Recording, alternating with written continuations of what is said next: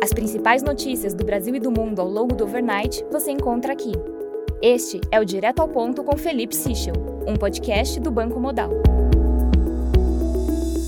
Bom dia e bem-vindos ao Direto ao Ponto. Hoje é sexta-feira, dia 3 de fevereiro, e estes são os principais destaques esta manhã.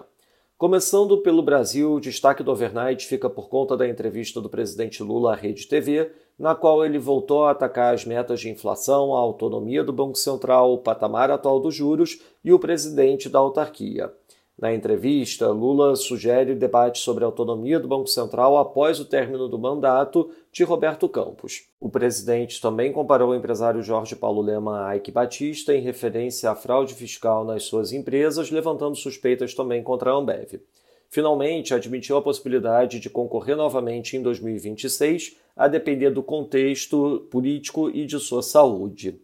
Em relação à oposição, a coluna de Mariana Carneiro no Estadão destaca que, para o PT, os 178 votos em branco registrados na eleição de Maria do Rosário como segunda secretária da mesa diretora da Câmara indicam o tamanho da oposição real. Sobre o CARF, Dias Toffoli deu o prazo de três dias para o governo prestar informações sobre a MP que restituiu o voto de qualidade no CARF.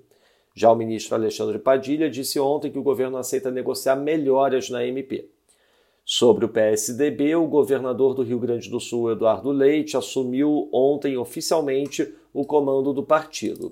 O governador colocou na Secretaria-Geral da Executiva o presidente do PSDB em Minas Gerais, Paulo Abiakel. A escolha foi vista como um sinal de influência de Aécio Neves. Sobre 8 de janeiro, pesquisa Poder Data realizada entre os dias 29 a 31 mostra que 58% da população aprovam as manifestações, mas reprovam as invasões a prédios públicos. Outros 37% afirmam reprovar tanto os protestos quanto as invasões. Passando para o setor internacional, no Reino Unido, o Services PMI de janeiro teve leitura de 48,7 final, acima do flash 48. Rio Pio afirmou que a alta de juros ontem era necessária e apropriada e que não pretende conduzir as expectativas de mercado dia a dia.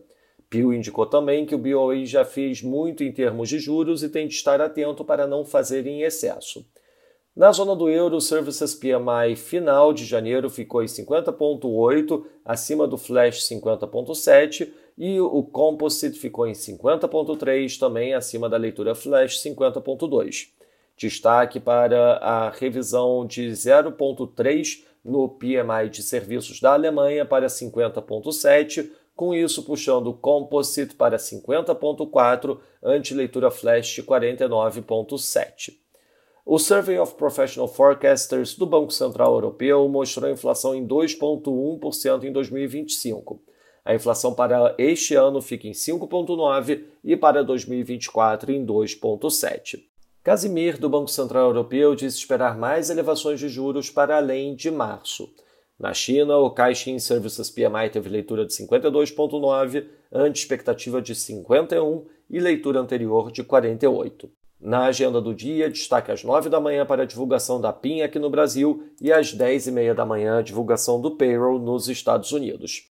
A divulgação de dados do CFTC, prevista para hoje à tarde, foi adiada para a semana que vem. Nos mercados, o dólar index enfraquece 0,11%, o peso mexicano desvaloriza 0,09% e o ramo sul-africano desvaloriza 0,33%. No mercado de juros, o título americano de 10 anos opera flat enquanto o título alemão de 10 anos abre 7 basis points a 2,148. No mercado de ações, o S&P Futuro cai 0,72%, enquanto o DAX recua 0,61%. Já no mercado de commodities, o WTI avança 0,42%, enquanto o Brent avança 0,39% a 82,49 dólares o barril. Lembrando a todos que no domingo divulgaremos o nosso Before Market Open antes da abertura dos mercados internacionais. Essas foram as principais notícias do overnight. Um bom dia a todos e um bom final de semana. Até o nosso próximo podcast direto ao ponto do Banco Modal na segunda-feira.